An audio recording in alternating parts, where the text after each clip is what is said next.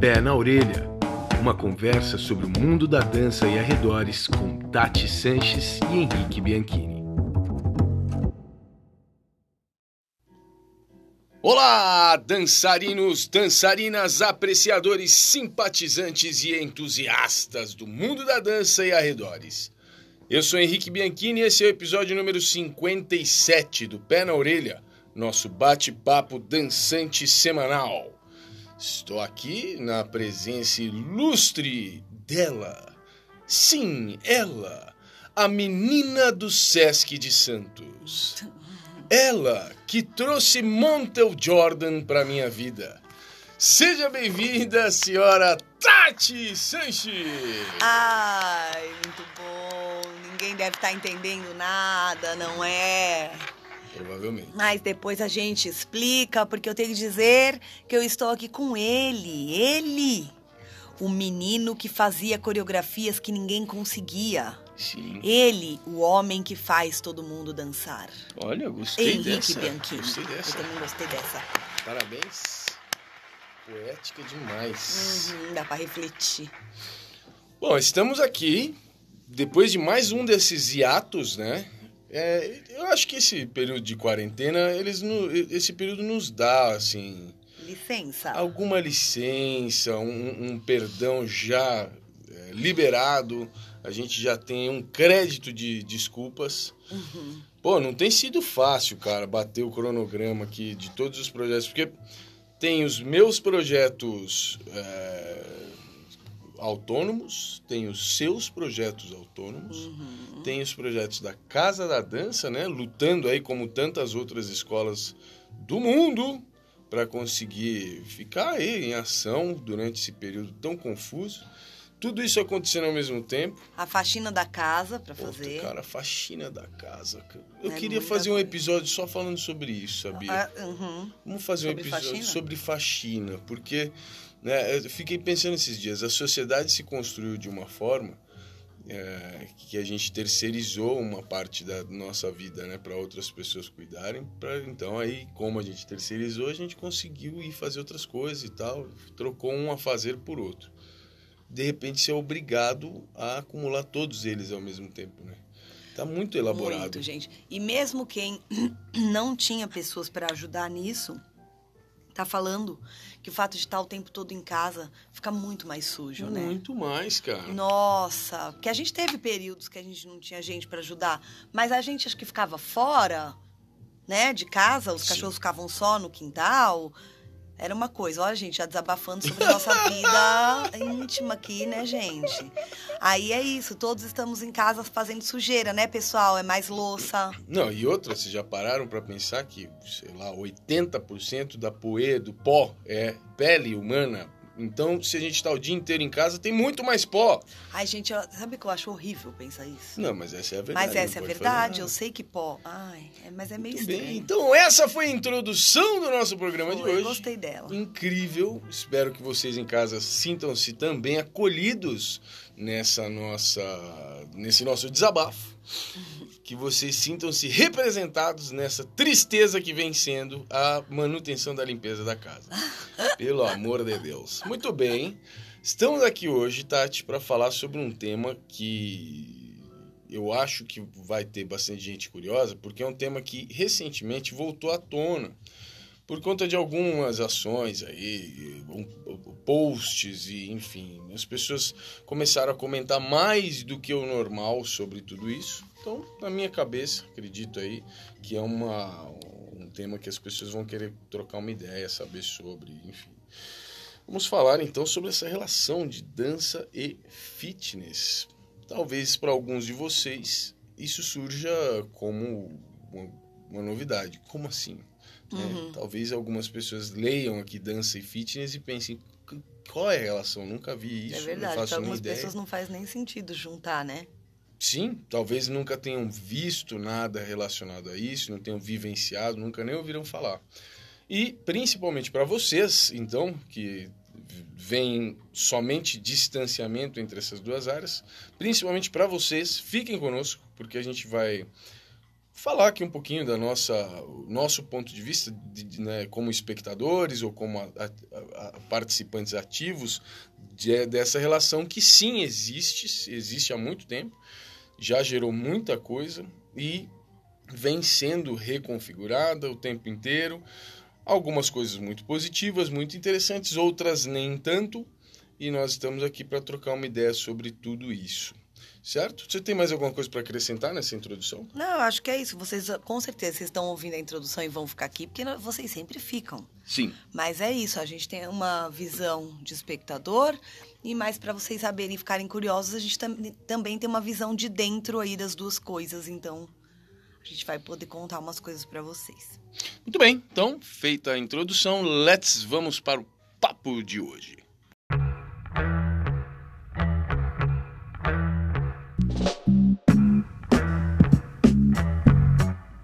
De hoje. Então vamos começar aqui para não perder o costume. Tati, posso fazer uma pergunta? Ah, vou falar que não. Você já falou sobre isso no episódio 17 e 18 aqui. A gente já conversou, e não só nesses dois, você já falou sobre isso várias vezes, já falou isso em muitos lugares diferentes. Mas, pra, acho que é um bom começo, você poderia contar para nós qual é a sua relação com fitness? Uhum. Porque com a dança a gente já ouviu tantas vezes, né? Mas tem muita gente que talvez não saiba, enfim. Tem gente que talvez não, não tenha ouvido ainda você falar sobre isso, não tenha visto nada. Qual a sua relação com fitness? É a seguinte, gente, eu já dançava, já dava aula até, eu acho, de jazz. Acho não, tenho certeza, verdade, já tenho certeza. E começou aqui no Brasil uma moda, assim, não uma moda, começou-se a praticar e virou uma febre fazer ginástica. Mas o fazer ginástica era por causa da ginástica aeróbica tá? Então, assim, muitas pessoas saíram do sedentarismo e começaram a se mover porque começou a existir de uma forma muito abrangente, já existia, óbvio, mas em pequenos nichos e tal, a a ginástica coletiva, assim que a gente chama, né? A ginástica em grupo, ginástica feita em sala de aula, né? Isso, isso foi a ginástica aeróbica, que chegou aí, que se espalhou pelo mundo e e virou meio que uma moda. Então, isso foi anos 90, no come... 90 mesmo, assim, 89, 90, mais ou menos. E, bem, eu já dançava, já tava. Eu, eu tinha lá uns estava chegando perto da hora de eu fazer faculdade, eu estava tentando entender que faculdade que eu ia fazer, se era dança, o que que era, era dança inicialmente. Mas quando essa febre chegou, mesmo a gente que era da dança, que veio do balé e que dançava jazz e tudo mais, a gente acabou sendo meio que impactado por isso, sabe, gente? Porque era movimento. E isso estava em todo lugar. E a gente, é óbvio, era encantador. E começaram a ver os campeonatos de ginástica aeróbica. Era tudo muito interessante, muito legal, era um, é, movia muita gente. Eu não sei, na minha existência, até ali eu não tinha conhecido nada que tinha mobilizado tanta gente assim, sabe? É isso. Aí eu achei isso interessante. Então eu comecei de vez em quando, eu ia fazer umas aulas em academia de ginástica. E eu acho o ambiente era muito diferente do da dança e eu também achava interessante. Então eu comecei, de vez em quando algumas amigas iam, eu também ia, tal, e comecei a achar tudo aquilo legal também. E comecei a ver que eu tinha muita facilidade para uma série de coisas, porque eu dançava. Fiquei com vontade de ingressar naquele mundo e foi por isso que eu acabei fazendo educação física e não dança à faculdade. Legal, aí eu já estava nesse mundo, já comecei a ser aluna de academia de ginástica também, ao mesmo tempo que eu era uma bailarina do jazz, né, até profissional já. E num determinado momento aí, chegou aqui no Brasil também uma variação dessa ginástica aeróbica que chamava cardiofunk. Que também foi outra febre, todo mundo fazia, tinha shows, os desfiles tinham essa linguagem X aí, que é o tal do cardiofunk. Que era o quê? a ginástica aeróbica já buscando é, beber de fontes de outros ritmos, estilos musicais para poder ter mais opções. E essa era, eles chamavam de cardiofunk, porque eles vinham já pensando lá no funk do James Brown mesmo, em funk, na música funk, mas já indo, né, Henrique, para R&B, rap, que mais tocava? Não. Cardiofunk, cardiofunk, nas aulas de cardiofunk, quando eu comecei a fazer, já era 98, 97, 98. Tocava bastante R&B, mas tocava também rap, tocava New Jack Swing É. e, e tocava rap mesmo, cara. Eu lembro, sim, de fazer aula tocando Notorious B.I.G. É, isso é mais pra frente mesmo. Ness, tocava, enfim, tocava rap de verdade ali. É. Mas Sim. era basicamente R&B. Mas chamava cardiofunk porque realmente ainda vinha uma, uma, uma coisa musical mesmo, de funk mesmo, de funk music, né? E, bem, enfim, é isso, gente. É por isso que o Henrique pediu para eu falar da minha história.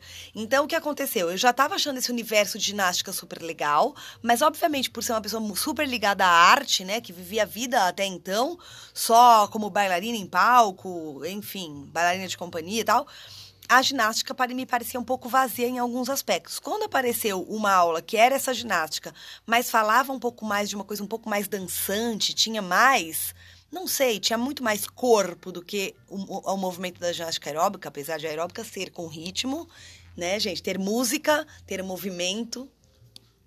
Então, é, gente, eu parei até de falar que o Henrique achou aqui um cartaz de um evento que, pelo amor de Deus. Bom, enfim, gente. Você fala. É, não, não dá. E aí, bem, enfim, gente, eu falei assim, putz, eu acho que eu quero ir nesse, fazer esse negócio aí. Porque já é, esse ambiente era muito legal, tinha muita coisa acontecendo, né? Tudo, gente, a moda, é, tudo, era muita coisa acontecendo. Pensa assim que eu tenha, tinha 18 anos, 17 anos. Isso tudo me encantou. E aí eu vi essa tal dessa aeróbica que já era mó legal, que movia muita gente, mas o povo fazendo com uma música que me agradava muito mais do que a música da ginástica aeróbica, fazendo uns movimentos que me agradavam muito mais. Eu não sabia muito bem porquê, mas eu gostava. Eu falei, é aí que eu quero.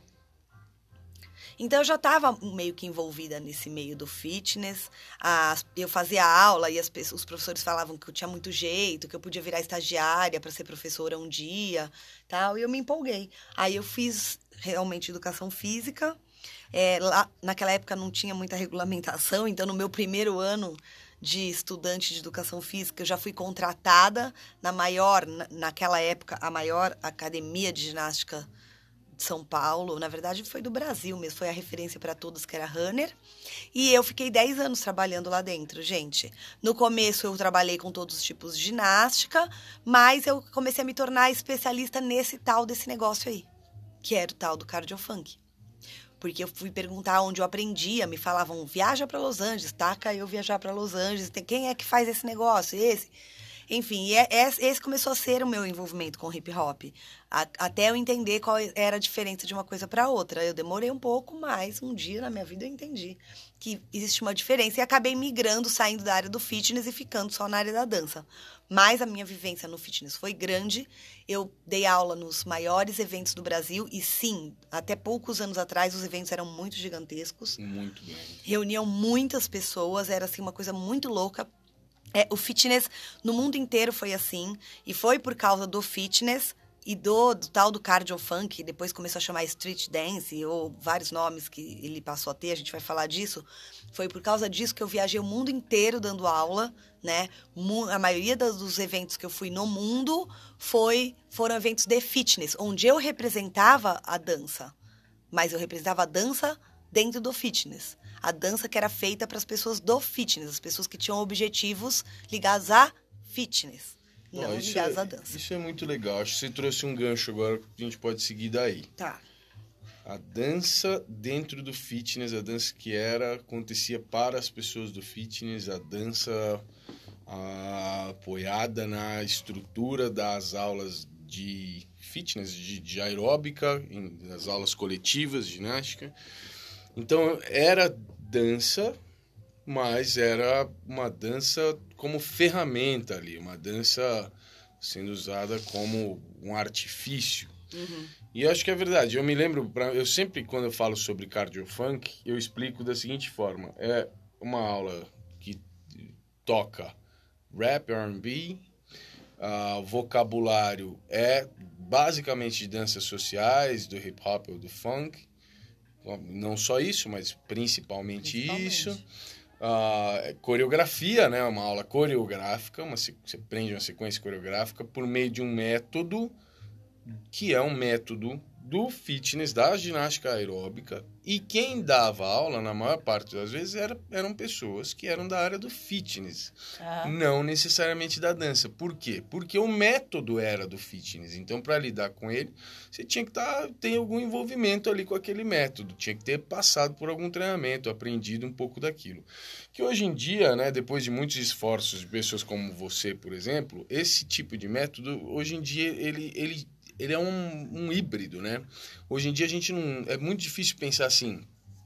Que, enfim, na dança a gente vê híbrido de coisas que vieram do fitness entrar na escola, na aula de dança. A gente vê na academia de ginástica coisas que vieram das aulas de dança e migraram para lá. Muitas vezes essas essas misturas são para o bem, né? Muitas vezes essas misturas funcionam para melhorar aquilo que se propõe a fazer lá, mas às vezes não funcionam tão bem. Esses processos são feitos de forma um pouco descontrolada aí e essa mistura às vezes não funciona direito. Mas isso, acho que esse é um ponto importante, né? E essas aulas de dança, que não eram aula de dança, as aulas de fitness uhum. com dança, elas tinham propósitos bem, bem claros, né? E eu acho que eu não estou errado se eu disser que o propósito dessas aulas era, primeiro, fazer, promover atividade física, segundo, a ideia de diversão, catarse, a ideia de passar o tempo, entretenimento, e só. Basicamente isso. Então é atividade física por todos os motivos possíveis, né? emagrecer, melhorar o condicionamento e tal, mas sim, atividade física uhum. era o propósito sim. principal envolvido aí nos propósitos secundários de diversão, de catarse, passar o tempo, entretenimento e tal. Mas eu tenho a impressão que, até certo ponto, o propósito de ensinar e aprender dança não era algo que existia. Estou correto? Tá, tá super correto. É, deixa eu só falar, uh, antes de falar sobre esse negócio, eu já vou falar uma outra coisa que talvez ajude. É, o Henrique acabou de falar, gente, que existiam os métodos da ginástica, né? Você ah, falou, né? Sim. É, na verdade, quando a gente fala que tinha os métodos da ginástica, não é porque alguém foi lá e criou um método e falou assim: agora esse é o método e você tem que seguir. Certo. Não é isso. Se criaram formas de fazer, né, de conduzir essas vivências, se é que a gente pode chamar de aulas, a gente chamava de aula, é, e chama até hoje, aula de ginástica, aula de Sim. abdominal, aula de, aula de alongamento, aula de step. Então, é, foram, se, é, foram se criando métodos, jeitos de fazer, não é que uma pessoa criou, ou seja, organizando o fazer dentro dessas salas de ginástica coletiva para atingir determinados objetivos. Então, não é que é um método que alguém criou e, e, e a gente tem que seguir. Certo. Não, são pessoas achando formas de fazer que vão se tornando métodos, vão se tornando. A gente vai encontrando as melhores formas e aí um vai repetindo, né? Essas formas vão sendo reproduzidas. Mas para quê? Né? Não é um método imposto, é um método desenvolvido no dia a dia para a gente ter o quê? Pessoas motivadas a se mover. Pessoas se mexendo o tempo todo, porque essas aulas tinham sim a o principal, como principal objetivo, o trabalho do, da manutenção e da melhora do condicionamento aeróbico, do condicionamento desse, do seu sistema cardiovascular. E para isso o exercício precisaria ser contínuo. Certo. Não é um exercício que pode ser tão intervalado. Tem que ser um exercício que a gente sabe, né, de uma intensidade média e contínuo. Então não tem como a aula funcionar se eu não conseguir fazer essa aula funcionar dentro, funcionar, digo, atingir seus objetivos, se eu, se eu não der, se eu não organizar os conteúdos de forma que os alunos se movam continuadamente do início ao fim da aula. Isso, por exemplo, quer dizer que não dá para eu ficar ali ensinando um passo sem música ali devagarzinho, falando, não, aqui vamos fazer lento, não sei o quê. Não dá. Não dá para o professor mostrar para depois o aluno reproduzir, porque aí o aluno fica parado e o exercício passa a ser intervalado. Certo. Então, é, a aplicação na, na época né, que isso começou a acontecer era muito clara. Por que, que a aula era desse jeito? Não é porque alguém mandou, é porque ela tinha objetivos. Certo. E pra eu pegar, ensinar um monte de passinhos das danças que pessoas dançavam em festa, dentro de uma sala de ginástica, eu tinha que fazer o quê? Não eu, Tati, nós que dávamos aula. Criar métodos de fazer isso acontecer sem precisar parar e mostrar o passinho ou falar sobre ele. Certo. Né? Isso, isso foi assim que se criou. De que, que era a ginástica aeróbica? Eram movimentos que não estavam exatamente ligados a nenhum estilo, ou técnica ou vertente de dança, mas eram movimentos dançados em músicas, né, feitos em músicas, que sim acabavam constituindo sequências coreográficas. Então não é, não é nenhuma dança específica, não bebe da fonte, nenhuma dança, mas é movimento. Então você via ali na, na ginástica aeróbica um movimento falava assim, nossa, isso é meio do jazz, hein? Óbvio, porque é movimento, né, gente? É música e movimento. Sim. Buscando o quê? Movimentos que não sejam muito complexos. Para o quê? Para que você consiga formar sequências de movimentos, assim motivar as pessoas a ficarem lá se desafiando, mas claro, sem grande complexidade. Por quê? Porque quando fica muito complexo, precisa parar a música e explicar, e a gente não queria fazer isso. Sim. Então não faz muito sentido. A aeróbica é uma forma de se dançar. Porque se mover com música é dançar. Certo. Não importa. Sua tia dança na festa de casamento, ela está se movendo com a música. Agora, é diferente de ensinar uma dança específica, uma linguagem específica para alguém. Hum, então, a gente pode pensar que essas aulas, como eu já falei, tinham como propósito a atividade física e promover essa, esse momento de, de dançar, enfim, dançar né? Dançar. Sem compromisso. Dançar, a pessoa dançar. Sim, as pessoas estão dançando. Pronto. Isso. Pessoas dançando durante aquele momento. Então, assim, nós vamos fazer uma atividade física enquanto a gente dança. É basicamente isso. Mas eu posso aqui afirmar que quando eu comecei a fazer aula, e eu comecei sim no Cardio Funk, 97 talvez, eu não sentia por parte das pessoas que guiavam essas aulas, não sentia nenhum nenhum interesse, nenhuma motivação no sentido de, de me, me ensinar a dançar. As pessoas queriam que eu aprendesse a coreografia, mas por quê? Porque o método dependia disso, porque a aula em si, aquele momento de atividade física, como você explicou, dependia eu me envolver e tentar fazer aquela sequência coreográfica. Mas o objetivo não era a sequência em si. O objetivo era o processo de ficar tentando lidar com aquela sequência sem parar, de forma contínua, com, usando um método dinâmico pra caramba. Tá? Você fica tentando aprender a coreografia. Então, aprender a coreografia era a aula. A coreografia em si não era o tema da aula. Né? Porque era atividade física. Fica aprendendo, Isso. fica dançando, repete, repete, faz de novo, faz de novo, faz de novo. Essa era a aula, esse era o é, objetivo. É, e a forma de você medir o quanto um professor era bom, e eu acho que continua sendo a forma de você entender o quanto um professor de ginástica coletiva é bom dentro da sala de aula, quando se trata de usar um método que é coreográfico, ou seja, de ir somando movimentos para ir repetindo e desafiando o aluno a cada vez adicionar um movimento a mais aquilo. A forma de você ver se um professor é eficiente não é olhar o resultado dos teus alunos se eles dançam bem ou mal. Você, você sabe se um professor é bom, é eficiente, se ele tem experiência ou se ele é inexperiente. Você olha se hoje ele se perdeu na aula ou não, a partir do quê? Se todo mundo está conseguindo executar aquela coreografia sem precisar parar, certo. sem querer sair da sala. Então, o professor bom, né, na época, e até hoje, acredito, dentro de ginástica coletiva, que pouco existe, é aquele que consegue usar toda a sua didática para fazer qualquer um que apareça na sala seguir aquela sequência. Sem que ele precise parar a música e falar: ah, não, deixa eu te explicar, na verdade, o pé é por trás. Não, faz aqui comigo. Por quê? Qual é o objetivo principal? É dançar bem? Não. É ficar se movendo sem parar. Certo.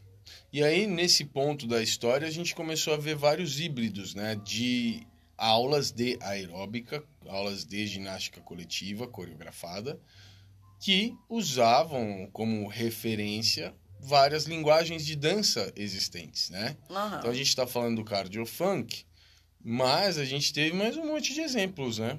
É, é, a, não sei se o Alex e a Emília, nossos companheiros, nossos colegas, que provavelmente vão escutar isso aqui em algum momento, uhum. não sei se eles ouviram falar nisso em algum momento, Mas a gente, pô, uma outra febre foi a aerossalsa, né? Foi, nossa, aerossalsa foi uma gente. doideira.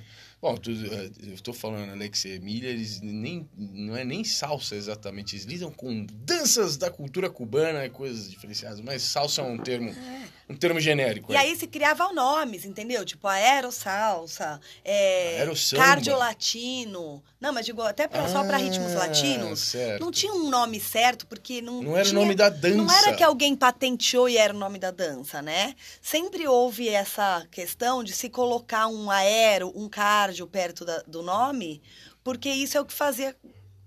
É o que mostrava, meio que denominava ali o objetivo da aula Sim, né? E que, de certa maneira, tirava da aula o objetivo, a responsabilidade de ensinar a pessoa a dançar. É óbvio que ela aprende um pouco a dançar, gente. sim. A partir do momento que você tem os estímulos, estímulo musical, né?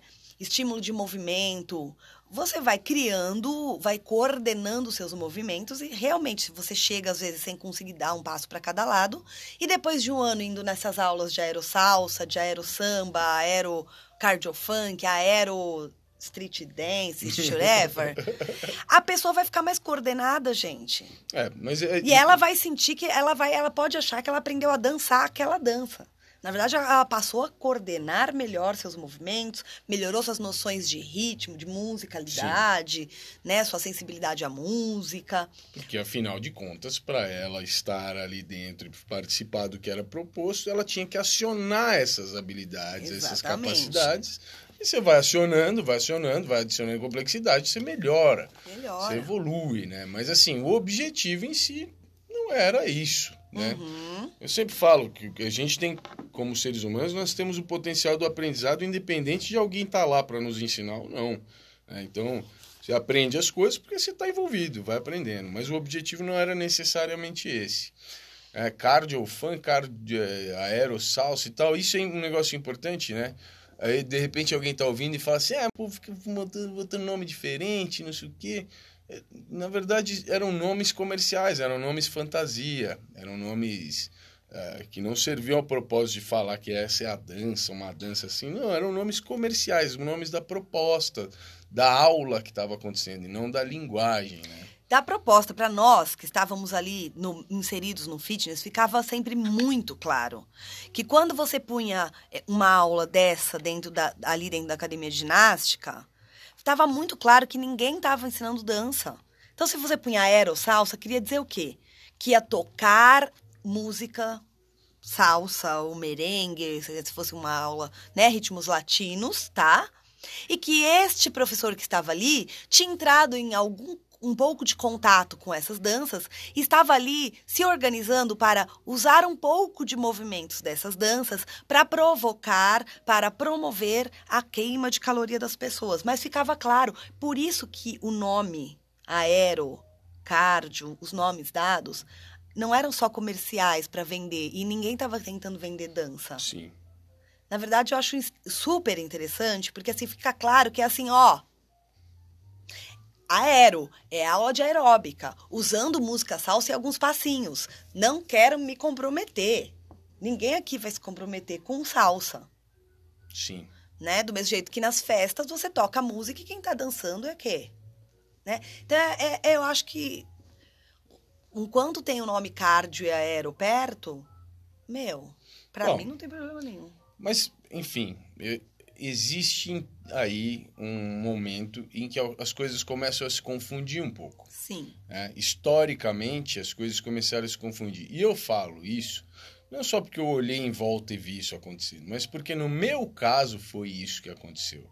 Eu rapidamente comecei a ser colocado como professor, né? É, professor de cardiofunk. E comecei a dar aulas disso bem rapidamente, assim, acho que com um ano de, a- de aluno.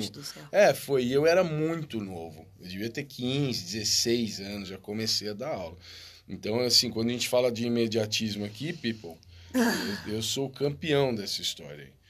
Eu comecei muito cedo e rapidamente, na minha cabeça, eu comecei a me sentir como um professor de dança Hum, trabalhando dentro de academia de ginástica. E rapidamente eu comecei a tentar oferecer para essas pessoas esses clientes da academia de ginástica que tinham um histórico de vivência dentro desse ambiente que era qual? Atividade física. Vim aqui para malhar, para suar, perder peso, para ganhar condicionamento e tal, com a minha roupa de ginástica, com a minha garrafinha de água aqui e a, a faixa na cabeça. Como é que chama aquela faixinha assim? Porque... Aquela ah, faixinha que usava, usava assim, ó. Testeira. É isso? Não sei. Chegava aí com... né? Então a pessoa tinha aquele histórico, né? Aquele contexto simbolizava tudo isso.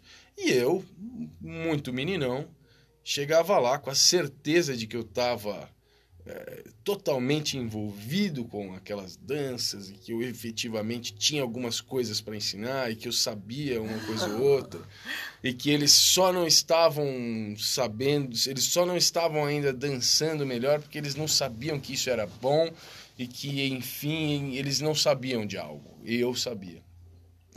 É, essa era a minha sensação. Então eu comecei eventualmente a mexer no, no método no sentido de tentar. é ridículo, mas é isso. No sentido de tentar ensinar alguma coisa para eles. Isso, porque que eu, ele tinha porque eu 16 já, anos. isso, porque eu já tinha 16 anos, eu já estava dançando há um ou dois anos, eu já tinha toda essa vivência, eu já tinha entendido um monte de coisa que eles, eles não estavam sabendo, né? Então eu, eles só não faziam de outro jeito porque eles não conheciam, mas eu ia apresentar esse mundo que eu conhecia tão bem para eles. E eu comecei a meter o dedo no método e mexer os pauzinhos. Então, às vezes, eventualmente, eu colocava um passo super difícil que não era só ligado ao pulso musical, mas que tinha alguma coisa que, como eu montei naquela música específica, tinha uma parte que um passo tinha um lá que não dava para ensinar, não dava. Eu não sabia, não conseguia ensinar com música, então, eventualmente na aula eu parava a música, Falei, não, pessoal, vamos pegar sem música aqui para aprender essa parte aqui, não sei o que lá. Ok, numa aula de house, por exemplo, hoje em dia, isso é um processo corriqueiro. Né? Eventualmente você tenta manter a música tocando a maior parte do tempo, mas eventualmente você vai parar. Mano, uma aula de house que é voltada para vivenciar a linguagem, que é voltada para desenvolver a linguagem. Essas aulas lá eram aulas que historicamente lidavam com a atividade física, com a Sim. manutenção da- do movimento, não importa qual, não era para ser complexo, não era para ser elaborado, e ninguém estava ali para aprender a dançar, e não era para estar eu lá também querendo ensinar a dança. Nossa senhora, né? Que confusão. Exatamente. E aí, eu sou um exemplo de como a gente começou a confundir as coisas, né? E é por isso que eu dei esse, esse nome carinhoso aqui para o episódio, porque para mim isso simboliza uma crise de identidade. É uma crise de identidade que eu e muitos outros profes- professores, muitas outras pessoas que estavam ali guiando esse processo, pela, nós passamos por essa crise em algum momento. Muita gente. Você contou sua história, mas essa é a história de muita gente. Sem dúvida, né? De começar a se sentir envolvido e conhecendo e entendendo as coisas e você vê um valor naquilo e você fala, cara, essa aula pode ser muito mais, essas pessoas podem aprender a dançar um negócio e eu já sei. então eu vou mexer nisso e eu vou fazer assim. E aí, eventualmente, a aula mudou de nome para Street Dance. E aí já era uma tentativa de tentar simbolizar uma linguagem. Porque, obviamente, street dance não é uma linguagem. Mas em um certo ponto da nossa história, a gente achou que era. Né? Chamava street dance porque agora não era mais um nome fantasia na nossa cabeça. Na minha cabeça, vou falar por mim. A aula não era mais cardio funk. Agora a aula chamava street dance, porque na minha cabeça street dance não era um nome fantasia, um nome comercial, era o nome da linguagem, eu achava. Isso. Então você parou de fazer a aula de ginástica e começou a dar uma aula de dança na sua cabeça, né? Exatamente. Uhum. E aí tudo começou a ficar uma bagunça.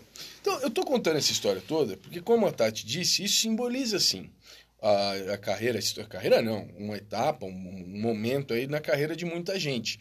E eu acho que numa avaliação mais generalizada, essa historinha simboliza, sim, um momento de transição a partir dessa crise de identidade nessa relação da- do fitness, fazendo uso da dança indiretamente como uma ferramenta de motivação, uma ferramenta de vocabulário. eh, E que, de repente, o fitness em geral começa a sofrer dessa crise de identidade e começa a se entender como parte da ferramenta de ensino das próprias linguagens e a bagunça começa a acontecer. Concorda, Tatiana? Total. Eu vou voltar só um pouco numa, numa observação minha aqui sobre o que você estava falando dessa realidade. Eu acho que nas, nas academias menores, né, de porte menor, isso pode ter acontecido mais facilmente, que aconteceu com você, que você foi mudando o padrão da aula, entendeu essas coisas, tudo que você contou pra gente agora. Quando a gente, as pessoas que trabalharam ou trabalham até hoje na, nas academias grandes, que tem assim uma direção, que fica alinhando o trabalho de todo mundo, era impossível a gente fazer isso. Ah, certo. Por quê? Porque a gente tinha sim objetivos a seguir, estava muito claro com quem que a gente estava falando. Então eu podia até ter vontade de fazer isso, mas eu nem podia, né? Porque entrava ali às vezes 70 pessoas na sala e eu tinha que dar conta de 70 pessoas e se eu tentasse fazer qualquer coisa diferente, essas pessoas iam embora e iam ainda falar mal de mim para direção, né? Então, a gente, na, na, na, academia grande, que fica aquela direção em cima de você, não tinha muito como a gente ter, fazer isso dessa forma, né? A gente tinha que tentar achar. Eu acho que eu montei a, o meu grupo, né, a companhia de performance, com certeza para poder fazer isso. Porque eu não podia tra ir transformando minhas aulas do jeito que eu quisesse. Então, o que, faz, que eu fazia? Eu tinha que continuar cumprindo com o objetivo da aula ali, mas eu via que tinha gente ali que tinha vontade de aprender realmente a dançar. Ou que já tinha algumas habilidades e tudo mais. E ficava claro, quando você dá aula para grupos enormes, você vê quem está adorando, mas não tem muita, muita predisposição. Você vê quem está fazendo, mas entra nessa aula, entra na outra também, tanto faz, é pelo horário mesmo que está ali, né? Tem os que aparecem só, enfim. E aí você começa a olhar essas pessoas essas pessoas e você fica com vontade, tipo assim, agora eu tô sabendo um pouco mais dessas danças, eu queria me juntar com essas pessoas e poder montar uma coreografia mais complexa. Então eu acabei tendo que fazer o quê? Reunir algumas esse povo, pedir para academia se eles podiam me emprestar uma sala a hora que acabasse tudo, tipo de noitão no final. E aí eu fui fazer isso. Mas por que, que eu tô falando isso? Por causa dos tais dos objetivos, né? No fitness, ninguém nunca montou coreografia em cima de uma música específica. Porque você não teria que parar a música, passar a coreografia sem música, pôr a mesma música de novo. Então, sempre era uma sequência de movimentos, mas que, na verdade, servia em qualquer música, né? Você até, até programavam usar uma música especial no final tal, mas essa música poderia ser qualquer uma, na real. Né? É, você pegava uma especial, às vezes fazia assim, um, tinha duas palmas que depois, nessa última música, as duas palmas caíam naquele lugar, e aí o povo ficava louco tal, era muito legal.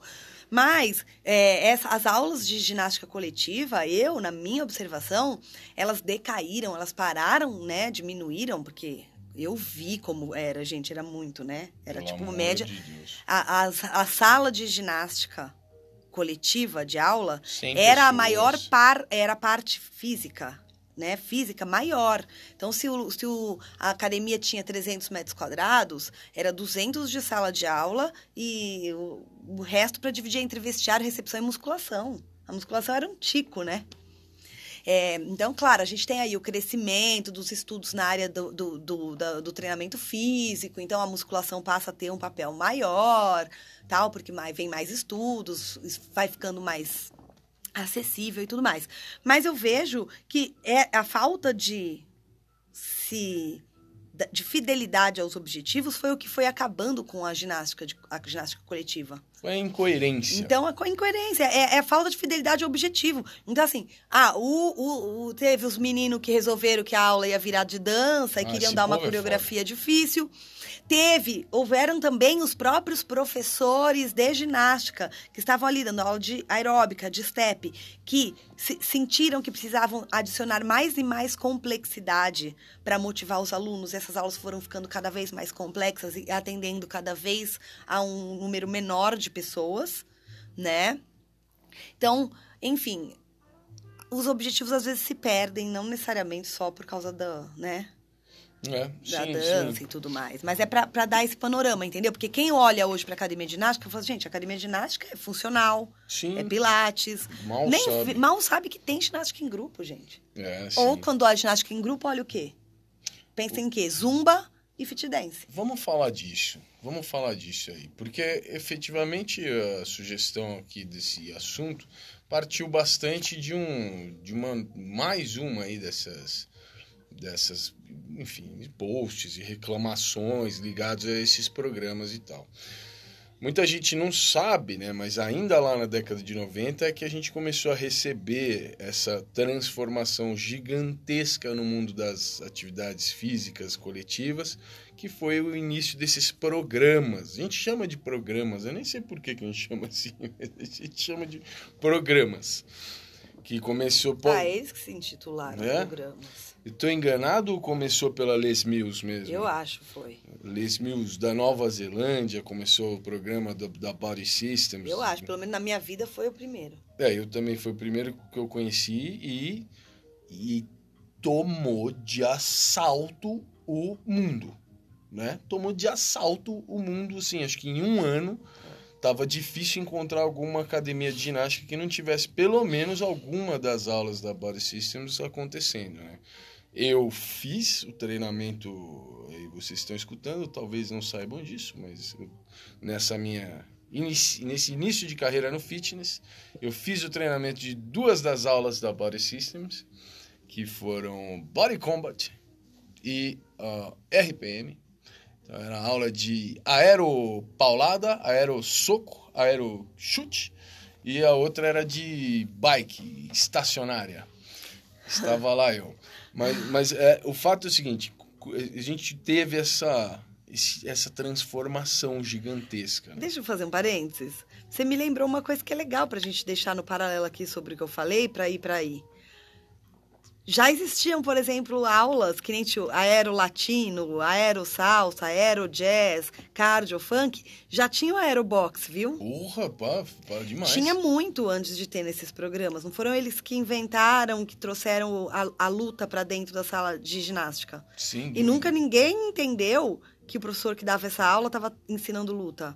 Todo mundo entendeu que era uma brincadeira ah, de, de, de, fazer soco e chute, sim. até tentando fazer a técnica tal, mas ninguém nunca achou que essas aulas estavam tentando roubar o, o, protagonismo, o espaço e o valor do professor de boxe.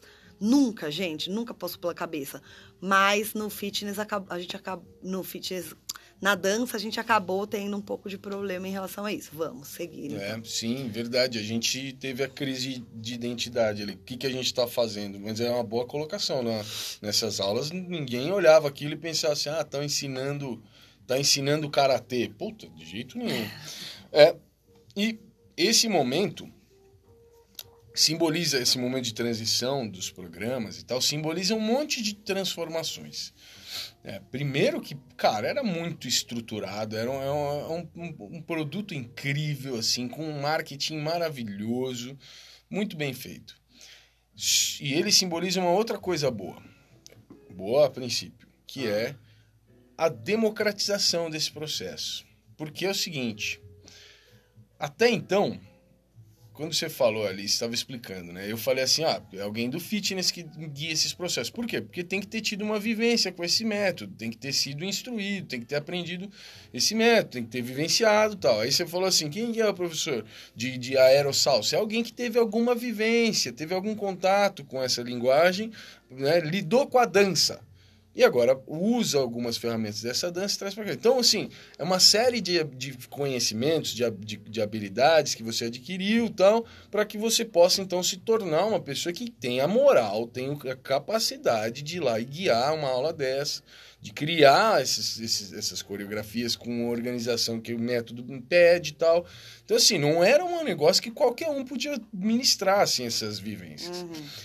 Essas aulas de programa trazem as aulas organizadinhas, já prontas, inclusive, eu falo isso com propriedade porque essas cartilhas eu tive, porque dava aula dessas coisas. A cartilha tinha, inclusive, sugestões de o que falar em cada momento da aula. É verdade. Por exemplo, aparecia assim: ah, este pode ser um bom momento de você gritar um uhul, pessoal, vamos lá. É verdade. Eu sei. Eu fiz um treinamento que eu fui obrigada e tinha uma hora que falava assim: nesse momento você pode fazer a piada tal. E aí tinha piada. Então, sim. Então, o que, que eu falei que assim, ah, eu tinha uma parte que a princípio parece positiva, né? Que é a democratização deste papel, deste é, dessa ação de ir lá e guiar essas vivências. Porque agora, mesmo que você não tenha, não tenha passado por todo esse processo de aprendizagem do método, que você não tenha sido aluno ou aluna por algum tempo, não tenha sido guiada aí por alguém de mais experiência, não tenha testado tudo isso, não tenha tido alguma conexão com a linguagem de dança, por exemplo, que vai ser usada como referência, mesmo você não tenha tido nada disso. Vai ter um treinamento de um fim de semana que vai te passar todas as ferramentas e você vai ter uma cartilha e você tem um vídeo com os professores principais lá fazendo, pra, do qual você pode copiar tudo. Você deve. É, desculpa, do qual você deve copiar cada coisinha que eles fazem e tal. Tá tudo organizado. E você, então, mesmo sem ter tido todo esse preparo, sem ter tido toda essa vivência, você agora pode ser desse time. Sim, mesmo, porque aí agora a responsabilidade não é mais sua. Exato. Não é você que inventou, não é você que falou, você está só reproduzindo. Tira de você toda a responsabilidade. É muito mais fácil, você não precisa arriscar. Estou te falando que vai dar certo. É. E não tem responsabilidade sua, porque o nome aqui, ó, nós que demos, o nome é nosso. Segue o que a gente está falando, que vai dar certo e você vai estar tá no caminho. E efetivamente, no sentido financeiro ali, dava certo mesmo naquela época, cara. Depois teve uma decadência e tal, mas assim, dava muito certo. As academias de ginástica meio que foram obrigadas pela movimentação, pela movimentação social, foram obrigadas todas a terem esse programa e pagarem pela franquia, e pagarem pelas roupas, e pagarem pela patotada toda lá. Patotada é muito bom. É. Mas, gente, para quem não conhece, não sabe do que a gente está falando, né? Porque a gente tem pouco, tem, mas agora tem alguns e com jeitos de fazer, muito mais flexibilizados hoje em dia, tal. É, a gente tem atualmente um pouco mais de exemplo em outras coisas que as pessoas vêm fazendo, mas que também são programas que te preparam. Você usa o nome, aquela, aquele nome registrado que é do outro, então tira a sua responsa, você só paga um dinheirinho para eles lá por mês e você usa o nome deles, né? Sim, sim. E, e por que, que as pessoas se encantavam? Não é só porque já dava tudo pronto, que era bonito. Sim, o entendeu? marketing era incrível. Era, é muito inteligente. Mexia com todos, com, era sensorial a experiência, sabe? Quando vinha fazer o treinamento, tinha, tinha, eles tinham essa coisa. Sabe quando você vai assistir uma palestra que vem toda preparada? É a mesma coisa. E vinha fumaça, e vinha a música que era produzida para aquele momento. Isso, isso é muito vanguarda. Naquela muito, época, era, hoje, ainda é hoje, muito vanguarda, sabe? E a tipo, aula, pá. e a aula era boa, mesmo, é, a aula aí, era boa. Só quem ia no palco era só gente bonita. Então, você olhava, você queria ser aquela pessoa bonita, com aquela roupa bonita, fazendo aquilo bonito. E nesse momento você desistiu de ter autoria de qualquer coisa, porque para que que eu vou ser autor de alguma coisa, tentar inventar alguma coisa que pode dar errado, se eu for, posso reproduzir isso e, e ser mais um lindo e ganhar dinheiro sendo porque todo mundo tava ganhando dinheiro com isso. Sim. Né? Então, é assim, é, é um, para mim, isso tudo, é, esses, todos esses programas, outros que a gente pode, possa vir falar aqui, são muito inteligentes. Sim. São muito inteligentes. Sim, mas tiveram consequências. Péssimas consequências. Tiveram péssimas consequências. Então, assim, o produto era bom, era legal, mas uh, as ações não foram 100% responsáveis de um ponto de vista comercial, foram muito mais. É, foram muito melhor sucedidas do que de um ponto de vista generalizado para o mercado, para o cenário, para os profissionais e tal. E isso nos traz para a contemporaneidade, pensando aí que muito tempo passou, cara. Nós estamos falando isso aqui, Les Mills Body Systems, nós estamos falando de, de, de 90, começo de 2000, antes de 2010.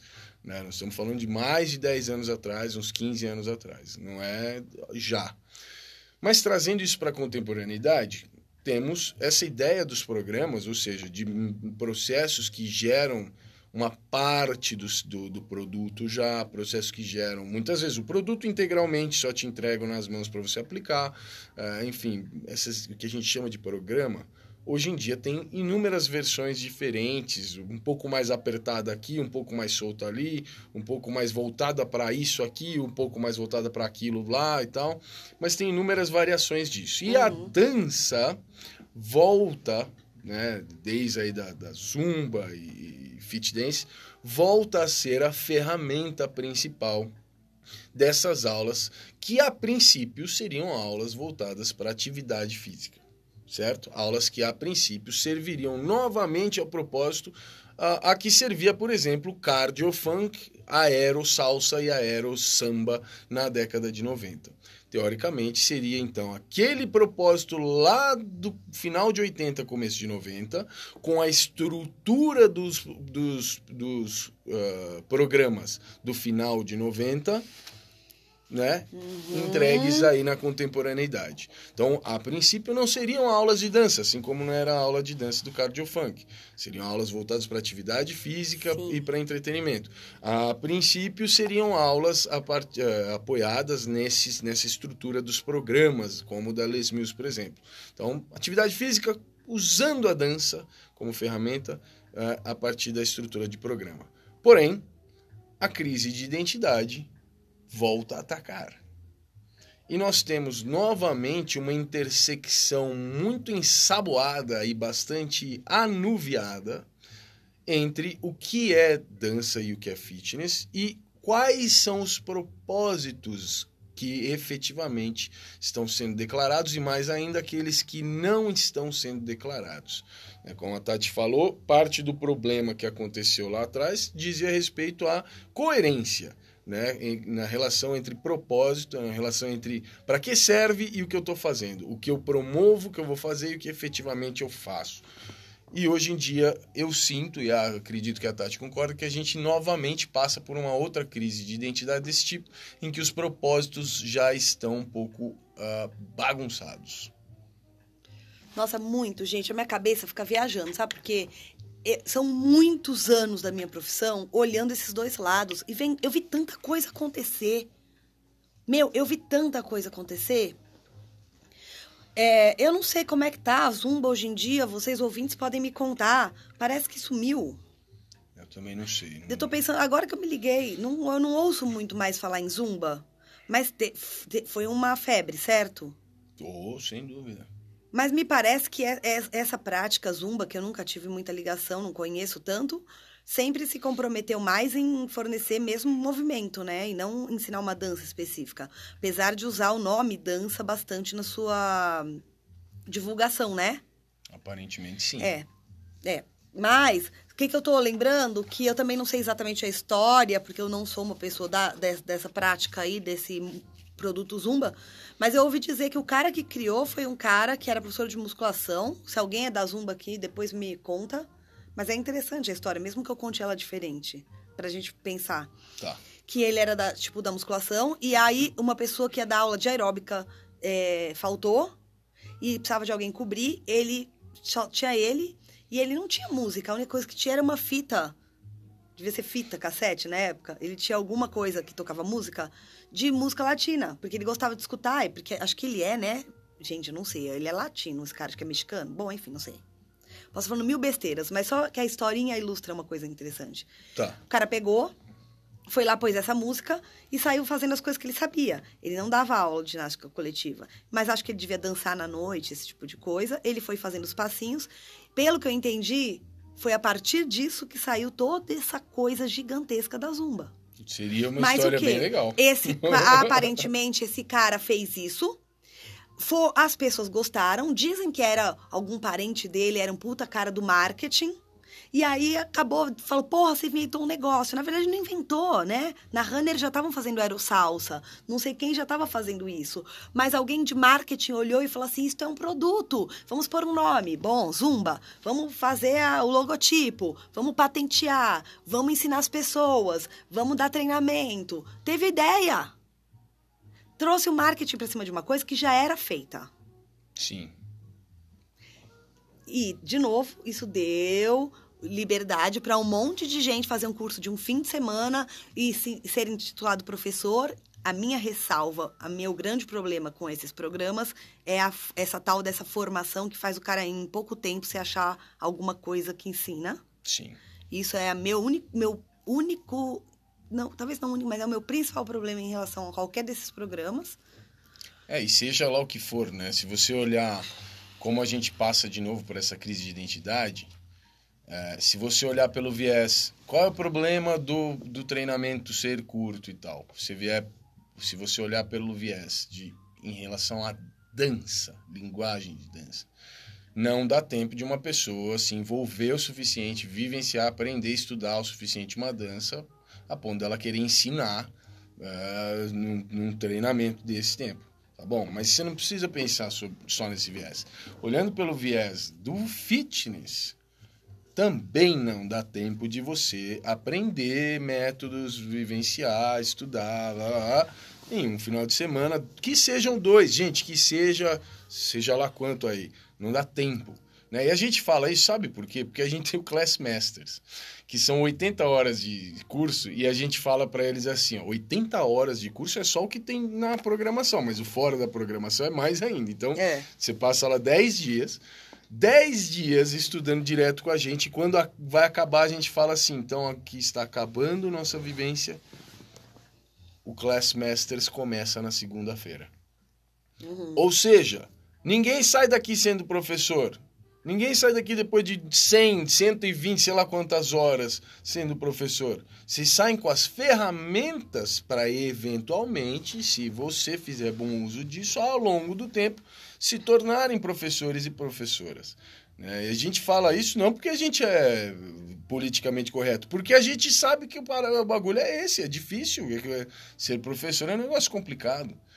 Então, efetivamente, isso é um problema. Essa ideia de que o treinamento, porque você tem um diploma e três tapinhas nas costas da, da pessoa que te treinou. E a camiseta? E a camiseta. Agora você está pronto, sendo pelo viés da dança ou pelo viés do, da, do método, do fitness. Ambas as coisas não funcionam assim. Não mesmo, mesmo porque sendo dança ou sendo fitness, ambos compreendem uma série de responsabilidades quem está guiando aquele, aquelas pessoas naquele momento, por aquela hora, tem muita responsabilidade. Então tem que saber exatamente o que está fazendo, tem que saber exatamente por que, que cada coisa está acontecendo, tem que saber ir para o plano B, tem que saber reorganizar. E quando alguém te dá uma coisa toda pronta, você só sabe reproduzir. Então qualquer coisa que der errado, você não sabe consertar. Porque você nem é autor daquilo. Você, pra, pra gente, quando a gente tem autoria, para ter autoria, você precisa primeiro descobrir como é, como faz, o que acontece. Mas Sim. quando você só tem reprodução, você não precisa. Você não sabe quais são as peças que montam aquilo, né? É. Não, e tem mais. Nesse momento, alguém pode estar pensando assim: sim, eu concordo, não dá para aprender tudo em um fim de semana. Mas é o seguinte: e eu, que já sou da dança, eu já danço faz 15 anos. Hum. E eu curti lá o programa, fui lá, fiz o treinamento de um fim de semana. Pô, cara, uma parte está resolvida. Eu fui lá só para aprender essa parte. Primeiro, essa outra parte demanda mais tempo do que o que você teve de estudo. Mas não é só isso. Tem mais coisa. A crise de identidade, ela é mais profunda do que isso. Porque quem já é da dança está acostumado com uma vivência, com uma ideia ligada a linguagens de dança, ou seja, cultura. Porque dança não é passo. Espero que isso, nessa altura do campeonato, isso já seja algo que esteja entendido por todo mundo. Mas dança não é passo, dança é gente, gente é cultura. Então, entender uma dança de verdade não significa conhecer passo. Se você é uma pessoa que efetivamente tem esse entendimento e tem essa vivência, quando você vai para lá e se envolve com esse programa e a partir de agora, passa a ministrar vivências desse programa, se você ministrar aulas de dança sob a alcunha, sob a, a estrutura desse programa, é uma crise de identidade. Total. Porque esse programa não é um programa que, a princípio, é feito para ensinar dança. Esse é um programa que é feito para gerar atividade física que usa a dança como ferramenta, indireta, como ferramenta de, de, de motivação. Mas não é uma atividade que se, se, se propõe, ou que iria, deveria se propor, a ensinar dança. Ao mesmo tempo, a gente vê pessoas que ah, mas eu tenho vivência de fitness, sou professor de fitness a vida inteira, tal, vou lá, faço treinamento e agora eu vou dar aula disso. A crise de identidade já não cabe mais só dentro da empresa e dos funcionários da empresa. A crise de identidade foi tão forte, foi tão mal administrada, que agora ela já atinge os consumidores. Quando a gente vê posts de fit dance, por exemplo, na rede social, e os comentários lá embaixo vêm melhor professor, melhor dançarino do mundo, um de quando eu crescer quero dançar igual você, ou não sei o que, e você vê os comentários, você percebe uma tendência destas pessoas que consomem esse produto a ver nestas vivências aulas de dança a ver nestes guias de vivência professores de dança. Se acostumaram a ver neste programa uma entidade ligada e voltada à dança. Hum. E isso é a crise de identidade mais perigosa que existe, porque ela, ela, ela faz mal para todo mundo envolvido. Primeiro, para a empresa, porque ela não é isso. O propósito não era esse. E essa e essa confusão, essa incongruência entre o propósito oficial e o que se entrega, isso é, é, é suficiente para derrubar uma empresa em algum momento. Para quem ministra as vivências, por favor, é, incongruência, essa falta de, de, de, de, lógica não faz bem. Para os estudantes, eles não apenas estão sendo enganados ou se enganando, mas estão sendo privados de efetivamente experimentar uma ou outra das propostas onde elas efetivamente deveriam acontecer. É um híbrido mal resolvido de um pouquinho de cada uma delas ali. Nossa senhora, tá, é né? é, de, dá a impressão que não tem nem como arrumar. Não, e aí, isso se expande para os outros lados, para quem lida só com dança você passa a ter como concorrente a aula que era para ser de fitness, mas não se entendeu direito. É. Para quem lida com fitness, você passa a ter como concorrente essas pessoas que vêm da dança e não têm o método do fitness bem resolvido e agora estão virando padrão do que é uma aula de fitness. Nossa senhora, é verdade. Sabe, aí a gente tem a, Mônica Tagliari, a gente tem a, a, a Cida Conte de repente vão ser julgadas pelo que elas fazem como, não, mas isso não é tão bom assim, não é. Assim como eu escuto já, já escutei várias vezes, ah, esse passo que você está fazendo é do fit dance. Né? você entendeu? Você entendeu? Então, assim, o problema da crise de identidade desses programas, ele é muito maior. Ele é muito drástico, assim, e, e alcança vários níveis de, de, de complexidade. Nossa, nosso tempo vai acabar, eu ficaria... Não, mas uh, vamos, tem mais coisa para falar. Acho Sim. que a gente vai ter que dar uma esticadinha, mais um pouquinho só. Será? Nossa, vamos. Mas, nossa, vai, continua, que tá muito bom, vai. Não, e, então, esse é o ponto que para mim é, é o primeiro problema. O primeiro problema. Tem a ver, de novo, com o que você falou, com a falta de coerência, com, às vezes, eu percebo uma... É, como fala assim, uma omissão de quem é responsável por isso tudo, no sentido de não forçar, não não vender oficialmente a imagem que deveria ter essa empresa, né? Pelo contrário, fazer um uso indiscriminado do que se puder fazer aí para contaminar o máximo de pessoas possível com essa parte do marketing e acreditem no que vocês acreditarem, não importa, só vamos porque é da hora, porque, enfim, todo mundo tá junto, esse senso de comunidade sendo criado acima de qualquer coisa. Então eu vejo uma omissão nisso tudo que para mim é descreditante no que diz respeito à empresa, sabe? Eu não gosto, me incomoda. Hum. Mas não porque eu acho que o produto é essencialmente ruim. Não, o produto não deveria ser ruim. Ele fez, fez uso de coisas que são geniais. A gente falou o propósito, a estrutura das aulas de cardio funk de aerosalsa lá do final de 80 a, a estrutura, a ideia, o marketing que tanto nós elogiamos, essa, tudo isso que tem os programas no, no, no na década de 90. Era para ser super legal se o propósito fosse bem resolvido e se isso fosse sustentado e se essa cultura fosse passada para professores e professores passassem isso para os estudantes. Estudantes, oh, desculpa, pra, enfim, para os clientes, né? Uhum. E eu não vejo isso acontecer. É. Isso tem gerado problemas enormes, cara. Para quem não é do mundo da dança, para quem não é do mundo da dança, para quem é só vai lá e vivencia essas aulas, talvez nem saiba. Mas esses nomes, Zumba e Fit Dance, no mundo da dança, são nomes que são repudiados. E eu não gosto disso, não era para ser assim. Não, poderia estar tá ótimo, né? Poderia estar tá tudo tá certo, ótimo, gente. Cara. Porque a gente, a gente, por exemplo, a gente não odeia os, o nome é, é, como é que crossfit. A gente não odeia o nome treinamento funcional. A gente não odeia esses nomes. Quem o povo da dança não tem nenhum problema com isso, né? Nem com a ginástica aeróbica também não, nem step. Exatamente, exatamente. O povo da dança, ah, porque step é uma mentira, esse povo Não, quer dar aula de step. Já pensou? Isso não, não faz sentido. Não faz sentido nenhum. E era para esses programas estarem nessas mesmas categorias, entendeu? Era para estar ali. Mas esta crise de identidade, que talvez em algum momento tenha se tornado até uma estratégia da empresa. Então, eu quero falar disso, mas. Então vamos finalizar essa aqui. parte e vamos continuar. Não sei se tem alguém ainda com a gente, mas a gente vai seguir falando mais um pouquinho. Não que a gente tenha muito tempo também, que tem que trabalhar outras coisas, mas vou falar mais um pouquinho, vai. Já vai seguir direto.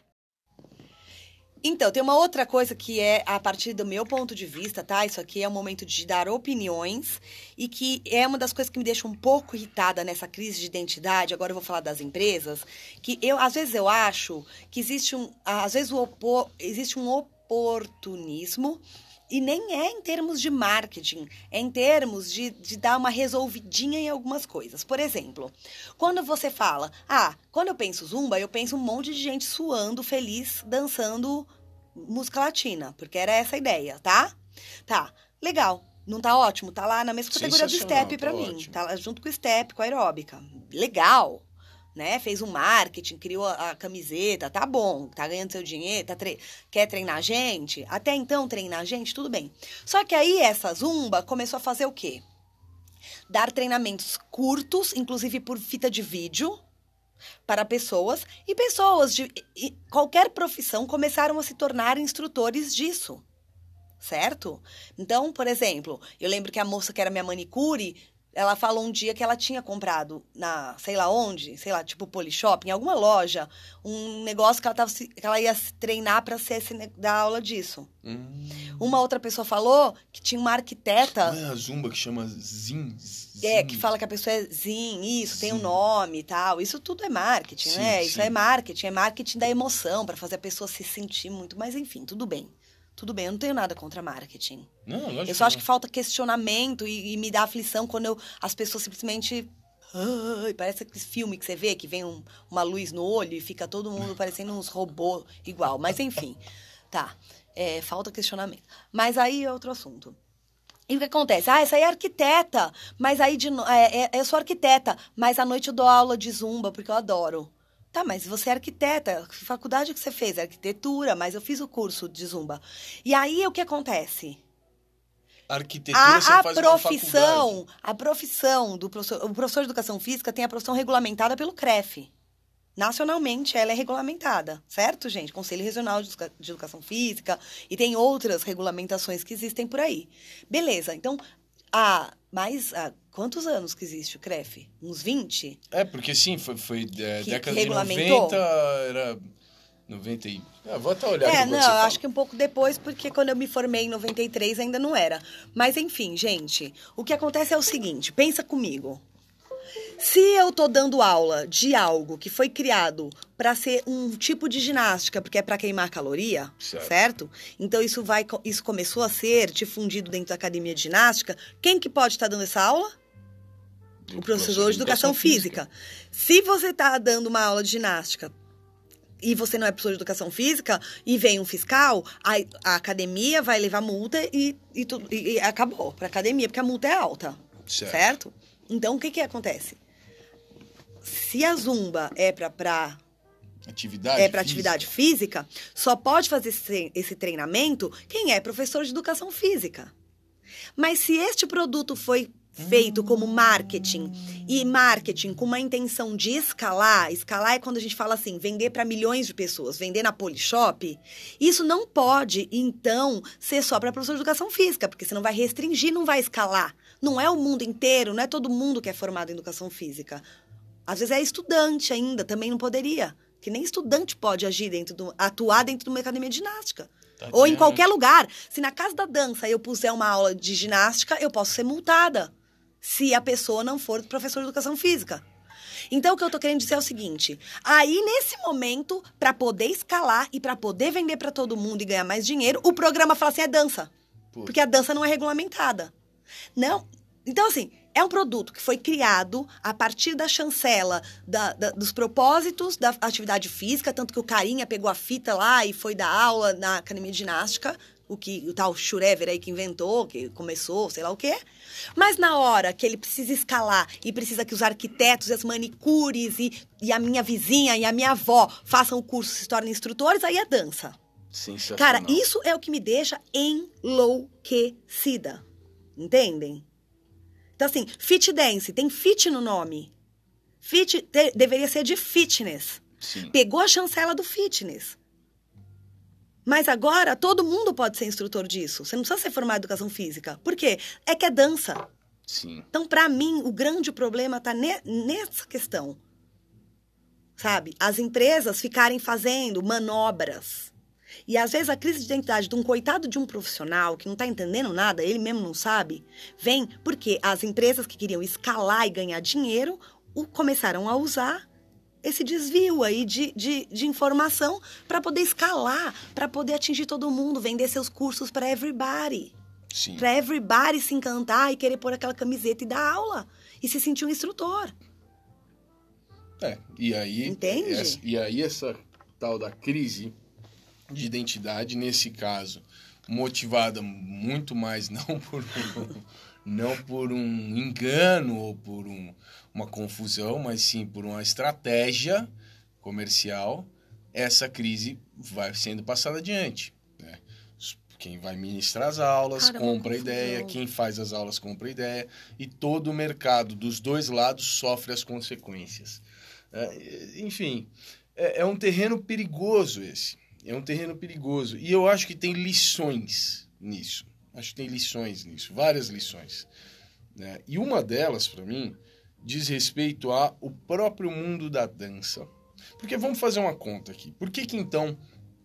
Que que, por que, que essas aulas não seriam então aulas de dança, né? Bom, primeiro porque, a princípio, são aulas voltadas à atividade física. E para ser aula de atividade física, o ensino de uma linguagem de dança né, em uma aula que é voltada para atividade física, ele fica secundário, fica terciário, ele fica quaternário, porque tem coisas que um, um, a, a, aprendizagem de uma linguagem de dança pede, né? Essa aprendizagem pede coisas que em uma aula de atividade física não vai dar para entregar.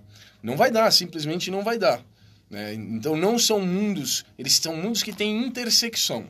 Tem uma intersecção em que tem lá nesse meio, onde junta o, o mundo da dança e do fitness, tem uma intersecção super legal, com coisas que funcionam para os dois lados. Mas tem um monte de outras coisas que só funcionam para um lado ou só funcionam para o outro né, que aprender uma linguagem de dança, então essa aula não dá para ser uma aula voltada para atividade física. Quer fazer uma bela de uma queima calórica, quer fazer uma aula para atividade física, então tem coisas que não, não vai dar para se fazer em uma aula voltada à aprendizagem de uma linguagem de dança. Uhum. Mas, dentro do mundo da dança, ou no que se diz ser o mundo da dança, nós temos também aulas que se propõem a ensinar ou vendem a ideia de que estão ensinando linguagens de dança, mas que usam estratégias que não necessariamente funcionam como tal.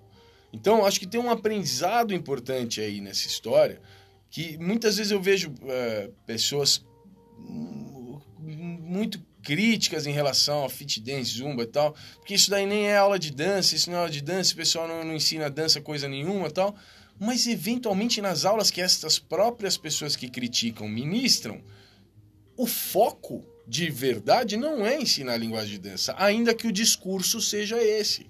Então acho que tem uma lição aí importante, né, de olhar para dentro também perceber se nós que falamos que nós somos da dança, nós que levantamos essa bandeira, que a gente está aqui para ensinar dança, então esse povo do fit dance, eles estão enganando porque eles não estão ensinando a dança.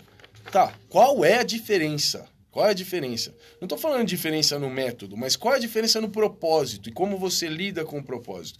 Qual é a diferença entre fit dance e a sua aula? Se as duas falam que ensinam dança, que ensinam a linguagem, que promovem a vivência, mas na verdade são só formas diferentes de lidar com a coreografia, de ensinar uma uhum. sequência coreográfica. Né? Então acho que tem aí uma lição importante para pensar. Uhum. Que mais? Gente, Henrique tá falando, eu tô anotando, tô parecendo um Eu tô vendo, você louca. tá incrível aí. É que são muitas reflexões, é, é muita coisa que dá vontade de falar, gente do céu. É, eu- eu- outra coisa que eu fico pensando aqui. Olha só, se eu ver se o raciocínio não faz sentido. Se dança não é feita de passo, é feita de cultura e de gente, uma aula que se propõe a ensinar a linguagem não é uma aula que lida exclusivamente com passos ou com coreografias. É uma aula que lida com promoção de vivência, de descoberta em relação à cultura. Então, assim, não dá para fazer isso numa aula de atividade física. E se a sua aula não faz isso, talvez ela também não seja uma aula de dança. Uhum. Talvez ela seja mais uma vivência, talvez ela seja mais uma proposta interessante, valiosa, divertida, que te- promove um monte de coisas. Mas talvez ela também não seja uma aula de dança. Qual é esse meio termo, esse, esse cinza que está aí no meio?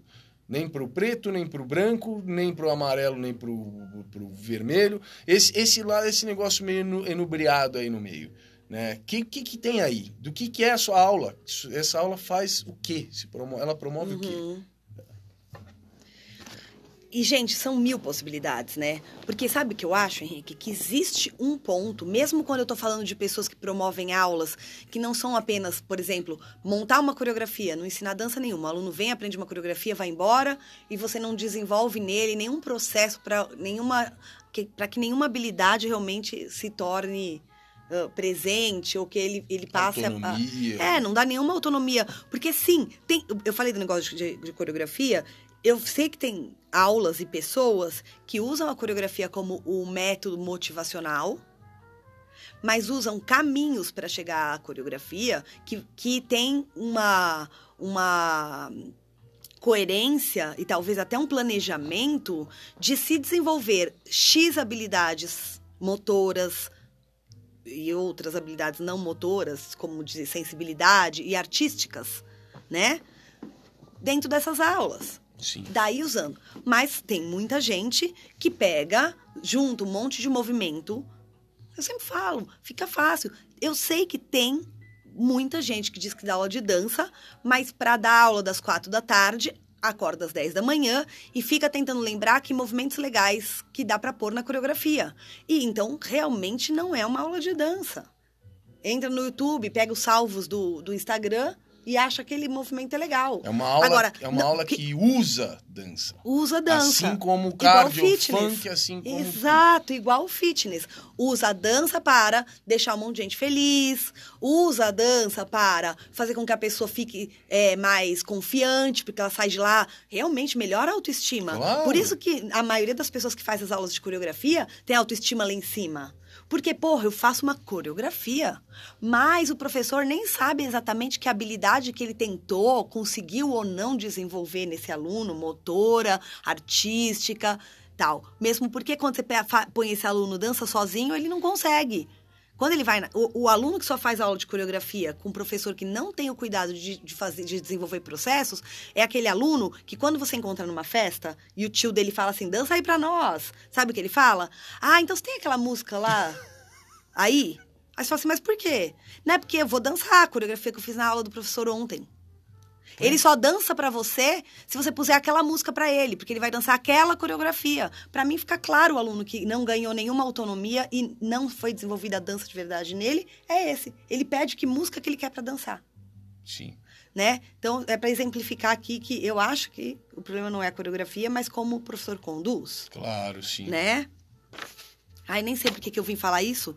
Ah, porque também é isso, gente, é muito de objetivo. Ah, o que eu ia dizer é o seguinte: as aulas. Eu acho que a crise de identidade, Henrique, vem também num lugar que precisa. Por isso que eu falo, o questionamento se faz necessário o tempo todo, gente, senão vai pra crise. Que é assim: um professor que dá aula para iniciantes, quanto mais ele se usar, se utilizar de objetivos que são do fitness, coincidentemente, mais ele consegue fazer esses alunos ficarem lá. Ou seja, quando o iniciante vem fazer uma aula de dança e você fica ali só falando, explicando a cultura e dando o passo devagarzinho, ele fica com preguiça, porque ele, na cabeça dele a expectativa era dançar. Sim. Então, o que, que você faz? Você dá uma aula mais dinâmica, que para menos, que toque mais música, que ele se movimente mais. Quando o aluno é iniciante, você quer motivar o cara. Então você pega e você põe as melhores músicas, você tenta deixar para mais para frente você incluir certas coisas. E você trabalha as habilidades que você quer nele, que você entende como básicas, disfarçadas das coisas que ele gostaria de ver ali. Você sabe que você está trabalhando. Mas você trabalha essas habilidades por baixo do pano. Por quê? Porque esse cara tinha uma expectativa. Sim. E se você não trabalhar as habilidades por baixo, é igual trabalhar com criança, gente. Quando uma criancinha vem fazer balé, eu quero ser bailarina, vim fazer balé, tenho quatro aninhos. A gente não dá aula de balé. Sim. A criancinha acha que tá dançando balé. Faz o bracinho para cima da bailarina. Mas os, o professor de, de balé para criança sabe que está desenvolvendo o quê? Lateralidade, Coordenação coordenação, motora, motora, exatamente. equilíbrio. Mas pra, a criancinha acha que tá dançando balé. O balé ela vai dançar dali a anos. O aluno iniciante, ainda que adulto, a gente faz a mesma coisa, gente. O cara chega e fala assim, hoje eu vim dançar hip hop. Ele vai escutar a música hip hop. Ele vai se ver movendo junto com um monte de gente. Ele até acha que ele já dançou hip hop hoje. Na verdade, o professor está ali desenvolvendo uma série de habilidades de lateralidade, coordenação motora, tal, e vai ter coerência essa aula. Sim. Só que para quem tá olhando de fora, o professor tá só fazendo um monte de passinho. Então todo mundo acha que pode dar aula para iniciante, porque é só fazer um monte de passinho. Não é.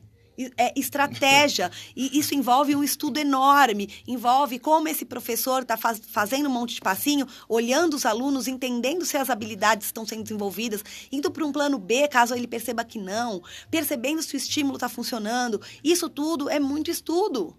Mas para quem está olhando de fora, é só puxar passinho. Tanto é que comecei, eu comecei agora a dar aula, eu ainda sou iniciante dando aula, então eu só dou aula para iniciante. Pois é, pior, né?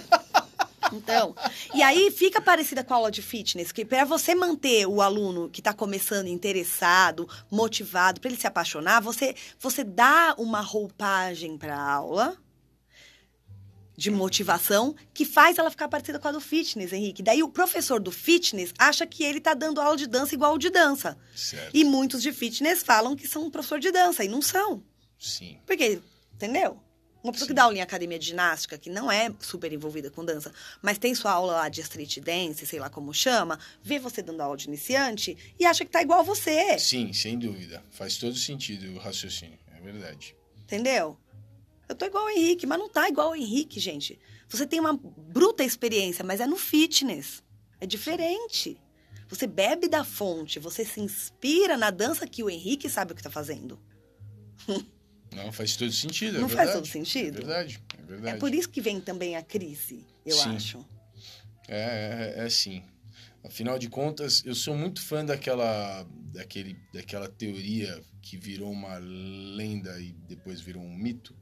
Eu acho que é mentirosa, mas eu gosto muito dela e eu sempre cito. Você você já deve ter ouvido falar aquela história de que os índios no Brasil, quando chegaram as caravelas, eles não viram as- os, os barcos, porque é tão, tão, tão completamente fora do que eles entendem no mundo que eles olhavam e não viam, viam um negócio, um um sei lá o que, um troço, e eventualmente nem perceberam que aquele negócio estava chegando e não Uma conseguiram- mancha, né? Uma mancha, Sei seja lá. lá o que foi.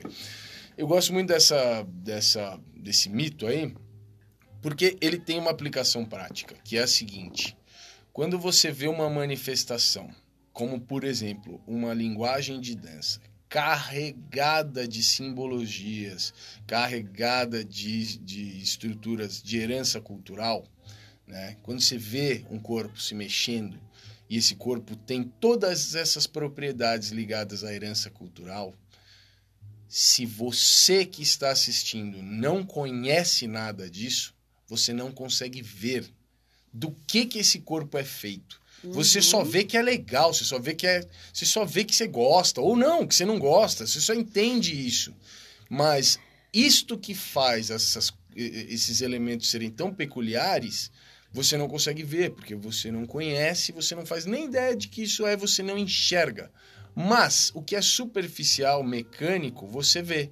Então você vê um braço flexionando, você vê uma perna subindo, você vê um giro no sentido horário, você vê um pé que pisa para fora e pisa para dentro. Tudo isso dá para ver, porque isso faz parte do que o seu corpo compartilha com aquele. Uhum. Mecânica básica. A mecânica básica a gente vê.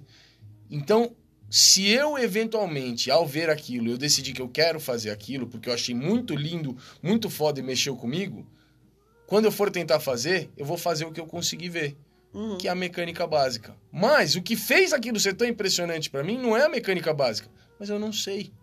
Eu não faço ideia. Então a mecânica básica se torna a minha reprodução daquilo que eu achei tão foda. E se eu não perceber o que eu tô fazendo, eu vou afirmar que o que eu tô fazendo é a mesma coisa que aquela outra pessoa estava fazendo. Que eu não tenho nem como avaliar. Uhum, uhum. Então é exatamente isso que você está falando, né? Um professor de, de uma pessoa que recebeu a, a certificação lá do, do, do, do, do fit, fit dance, não sei, não sei o que, recebeu a certificação, recebeu a crítica positiva do treinador e tal, e vai ver uma aula do sua ou do Guyu, por exemplo, para iniciantes, mas uma aula sua para iniciantes de house ela vai olhar e vai falar, putz, da hora, igual a gente faz, tô ligado, isso aí eu sei, entendeu? Porque não consegue, ela não vivenciou o suficiente para entender as minúcias que fazem com que aquilo seja efetivamente uma aula de dança, com um propósito bem claro e, e, e uma execução condizente com o propósito, né? Então faz todo sentido, putz. Nossa, é muito, gente. E olha, posso falar uma coisa? A gente tá indo a fundo, né? Então eu quero falar uma coisa que eu fiquei pensando que é muito louca. Que eu ia falar assim, pô, alguém pode estar pensando assim, tá, e se eu quiser dar uma aula só para as pessoas se divertirem? Não é nem para queimar caloria e não é nem pra é, Aprender a dança. Eu não posso fazer um negócio. É, então, não é- primeiro, não é aula. Você tá fazendo tipo. Aí eu fiquei. Eu ia. Primeiro, eu anotei que eu ia falar assim. Você é tipo monitor de diversão, monitor de festa. Só que daí eu me lembrei que eu ia fazer um, um pecado aqui. Porque a área da recreação é uma área de, Nossa de estudos Senhora. profundos. Então eu iria falar uma coisa ridícula se eu falasse isso. Legal, legal. Entendeu? Porque, sim, o recreacionista é o professor de educação física, ou é a pessoa da área de hotelaria, que eu acho que são duas áreas que se conversam muito quando se fala de recreação. Amigos da recreação, se eu estiver falando besteira, depois me corrijam. Mas até quando eu tive contato com, com gente de recreação, que eu tive por um bom tempo, eu entendia isso. São pessoas que têm formação, sim, são pessoas que não chegam para fazer qualquer coisa, também entendem comportamento humano, também entendem de psicologia, também entendem de um monte de coisa.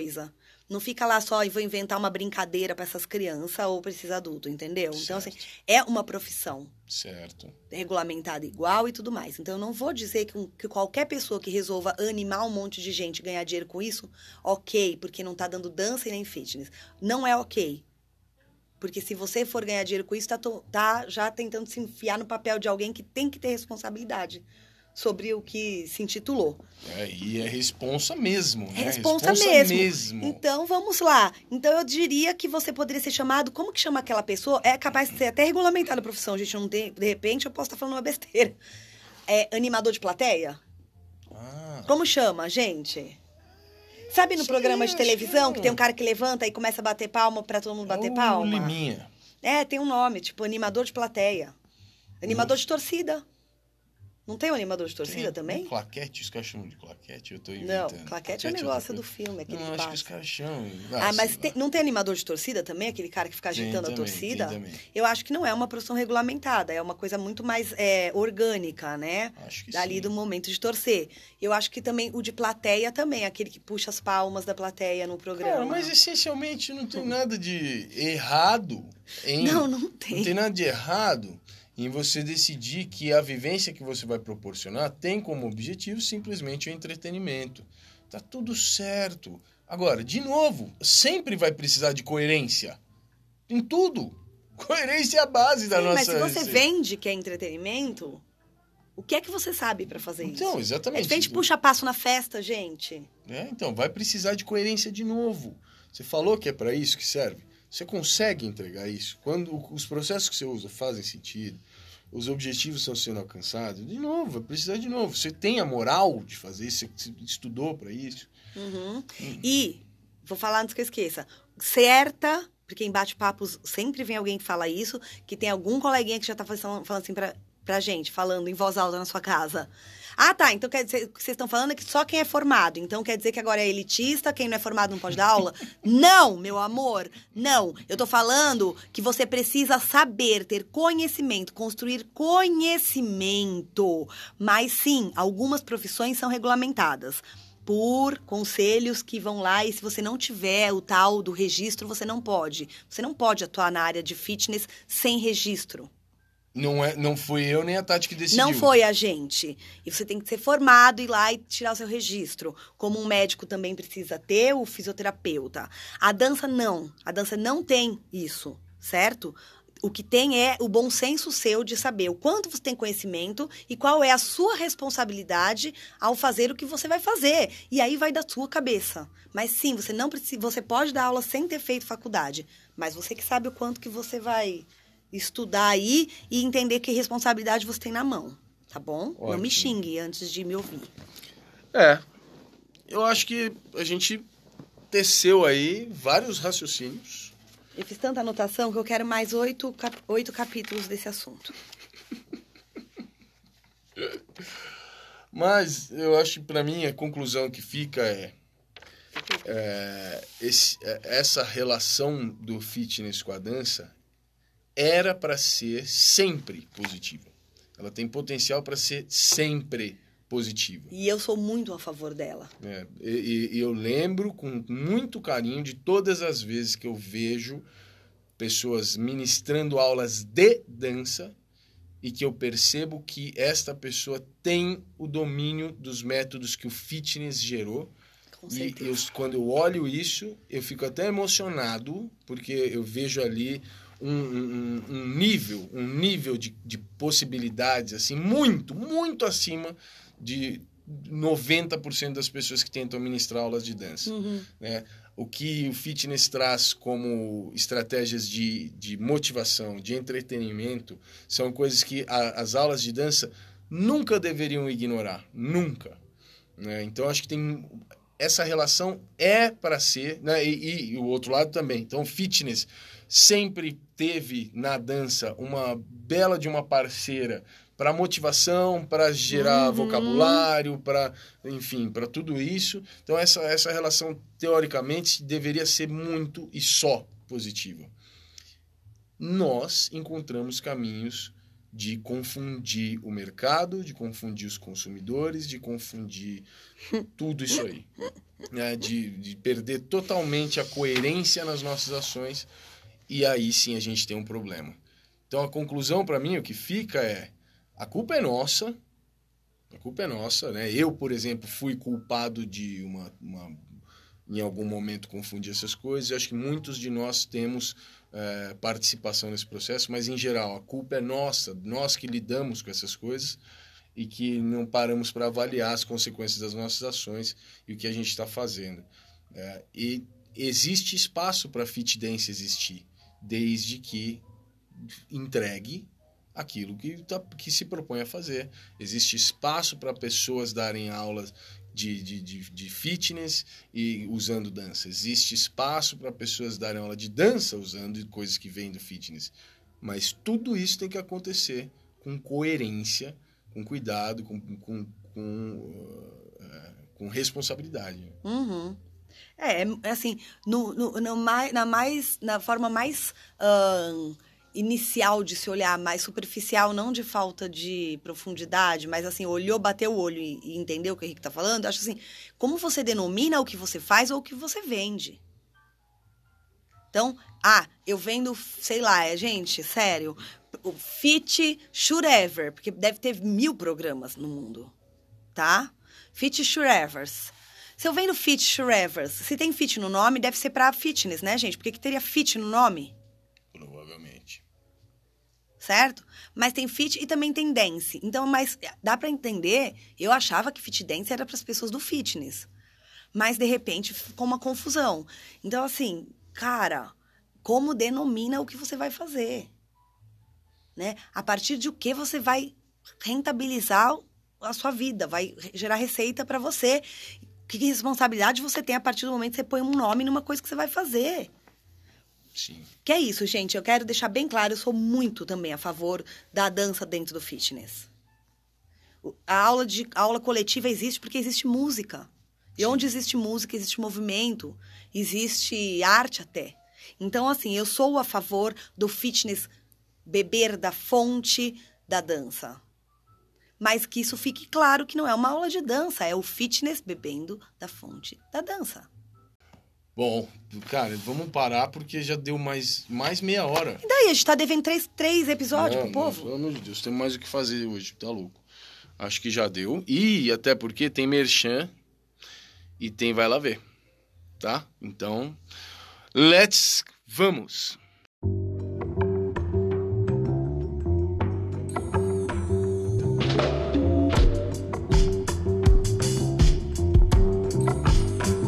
Merchan. Tem merchan, sim senhor, sim senhora. Que o negócio é o seguinte, eu e Tati estamos por meio da Casa da Dança com turmas regulares online.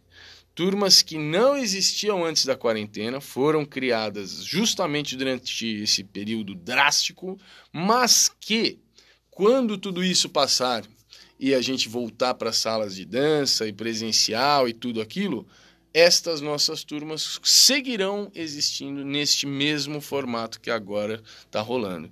Então a gente vai manter essas turmas acontecendo online e isso tem algumas coisas positivas, mas para mim a principal, Tati, é toda aquela galera que sempre falava assim, putz, eu gostaria de estudar com você semanalmente e tal, mas eu, eu moro em Natal, eu moro aqui Roraima, sei lá onde, ou eventualmente eu moro aqui em Lima, no Peru, e as pessoas têm a possibilidade de estudar conosco. Tem acontecido, eu comecei a minha turma semana passada, você já está há algum tempo, né? Já, acho que tô indo pro quarto mês já. Ent- Terceiro, acho. E tá rolando. Eu gostei muito da turma que a gente conseguiu formar. As aulas podem acontecer com mensalidade ou podem acontecer com aulas avulsas. Vocês podem pagar para fazer uma aula só. Então, a- minha rola toda quinta-feira, das 16 às 17h30, é uma aula voltada para os estudos de freestyle hip hop. Basicamente, uma aula construtivista, sem coreografia, uma aula de experimentação aí apoiada no- na promoção da autonomia. E a sua aula é Na mesma hora, só que na sexta-feira. uma aula de jazz É um jazz contemporâneo. contemporâneo, porque tem alguns experimentos, né? Uma aula só de sequências e tudo mais. E é pro público intermediário avançado. Ótimo. A minha aula é basicamente uma turma intermediária. É muito legal a minha, porque tem bastante gente que dá aula que tá fazendo. E aí a gente consegue também discutir um pouco o método, né? Por que fazer isso, por que fazer aquilo. Então tá sendo, é- eu diria que é tipo um grupo de estudos. É, eu tô sentindo isso também. A, a turma que eu comecei semana passada já tem um grupo no WhatsApp. Eu já coloquei lá três vídeos para eles assistirem e um artigo científico para eles lerem, para a gente usar como referência para essa aula que vai rolar nesta quinta-feira, dia 17. Dia 16, quinta-feira.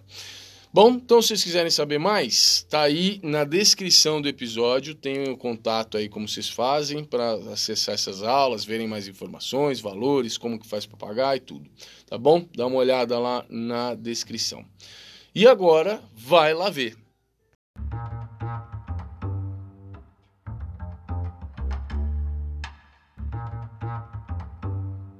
Vai lá ver. Eu tenho três sugestões para este vai lá ver, já que eu tô devendo aí, né? Primeira sugestão, primeiro vai lá ver, é vocês irem até o perfil do Hugo Oliveira, querido colega nosso lá do Rio de Janeiro, grande estudioso, já esteve aqui conosco algumas vezes, inclusive no episódio 50 e 53, não, 50, pô, qual que foi agora? Eu tô perdido. O Hugo esteve conosco no episódio 54, junto com Nice Estrela e Franquejara. Muito bem. Ir até o Instagram do Hugo, porque é o seguinte: um tempo atrás eu fiz um post com sugestão de 10 livros que para mim são muito importantes na minha leitura, no meu estudo sobre cultura hip hop, sobre danças vernaculares afro-estadunidenses. Eu coloquei esses livros lá e são livros em inglês. E o Hugo me entrou lá e começou me fez uma, uma pergunta ali, uma como é que fala? Puta, esqueci Provocação. a palavra. Provocação, obrigado. É essa a palavra que eu queria. Em relação a títulos, a, a livros, a publicações em português. E eu assumi para ele que não tinha conhecimento de muita coisa e ele se propôs então a sugerir. E assim o fez em seu perfil no Instagram em dois posts diferentes de livros que, segundo ele, são importantes para a vivência dele, são importantes para o entendimento dele da diáspora africana, a manifestações culturais ligadas a essas culturas tantas que vieram de lá e também as manifestações de culturas populares que temos no Brasil. E o Hugo fez uma grande exposição ali de títulos interessantes. Acho de enorme valor essa contribuição, então estou aqui divulgando isso e eu vou deixar na descrição os links para os dois posts que ele fez. Tá? São dois posts diferentes, eu vou deixar ambos os links aí na descrição. Segunda indicação, eu quero falar sobre Intangible Roots Summer Course, ou seja, o curso de verão, verão não aqui, né? Verão lá nos States o curso de verão do Montel Durden, chamado Intangible Roots, que é uma série que começou aí no, no Instagram com uma série de 10, 11 lives, na verdade, de extremo valor, de extremo valor que ele fez. E culminou nesse curso de verão com quatro, fina, quatro sextas é, é, desenrolando conteúdo lá com ele. A primeira já foi dia 10, mas existem ainda mais três vivências, 17, 24 e 31 de julho. Obviamente é um curso online e obviamente acontece em inglês, então não é acessível para todo mundo. Porém, quem tiver interesse, tiver é, entender que aí dá para rolar o entendimento em inglês do, do que o cara estiver falando, eu Aqui recomendo fortemente, participei deste primeiro do dia 10, foi incrível. Estivemos estudando o que é conhecido como cosmograma do Congo e como isso influencia as nossas tantas escolhas e tantas estruturas sociais no mundo ocidental contemporâneo e, obviamente, como isso influencia a dança para todos nós aí. E vai rolar mais esses três encontros. Ele promove esses encontros a partir da leitura de um conteúdo para cada fim de semana. Então ele manda uns livros, a gente lê, e aí alguns artigos, algumas coisas assim, a gente lê e aí vai para discussão e ele complementa com exposição de vídeos lá. Meu, incrível, incrível. Essa primeira edição, primeiro dia, teve mais de 200 pessoas de todos os lugares do mundo, todas as etnias, todos os interesses e idades. Foi uma baita reunião democrática, interessante pra caramba. E tá aí. Quem quiser saber, tá também o link na descrição. E por fim, uma sugestão inusitada mas o Vai Lá Ver é o lugar de coisas diversificadas e variadas, portanto, quero indicar um jogo de videogame. Veja só. Acabei ontem, anteontem, ontem não lembro mais, de finalizar The Last of Us 2 no PlayStation. Pra quem não sabe, quando começou a quarentena aí, no meu desespero, comprei um videogame e foi uma das melhores escolhas que eu fiz aí nesse período. E joguei o The Last of Us 2, que o Rafael Sugahara me emprestou. E eu tô abismado, tô assustado com o jogo. Então quero deixar aqui para vocês a minha recomendação, que não é jogue o The Last of Us 2, é jogue o The Last of Us 1. Depois jogue a DLC Left Behind do 1 e aí então jogue o 2. Não faça de outra forma. Jogue toda essa história porque é um dos roteiros mais incríveis que eu já vi, um dos talvez o jogo que eu mais gostei de jogar na minha vida inteira. Puta jogo foda. Então, tá aí minha recomendação para quem é de PlayStation. Para quem curte, é incrível. Melhor jogo que eu já joguei, cara.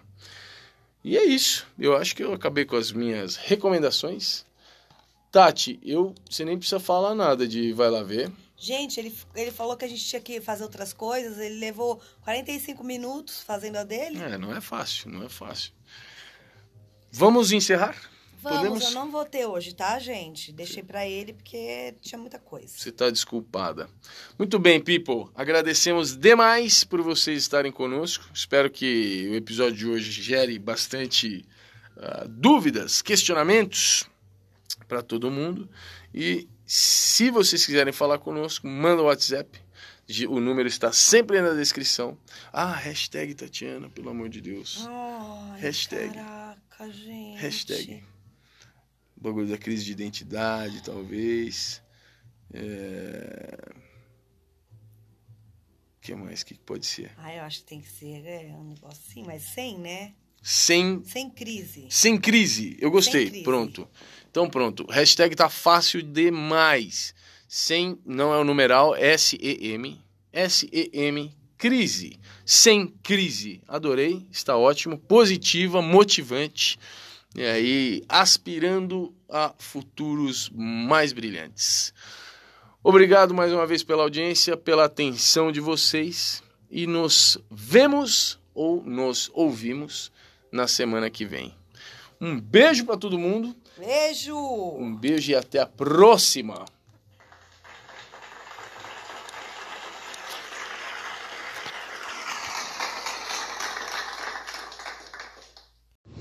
Oi, galera da dança! Eu gostei de vocês! Muitão!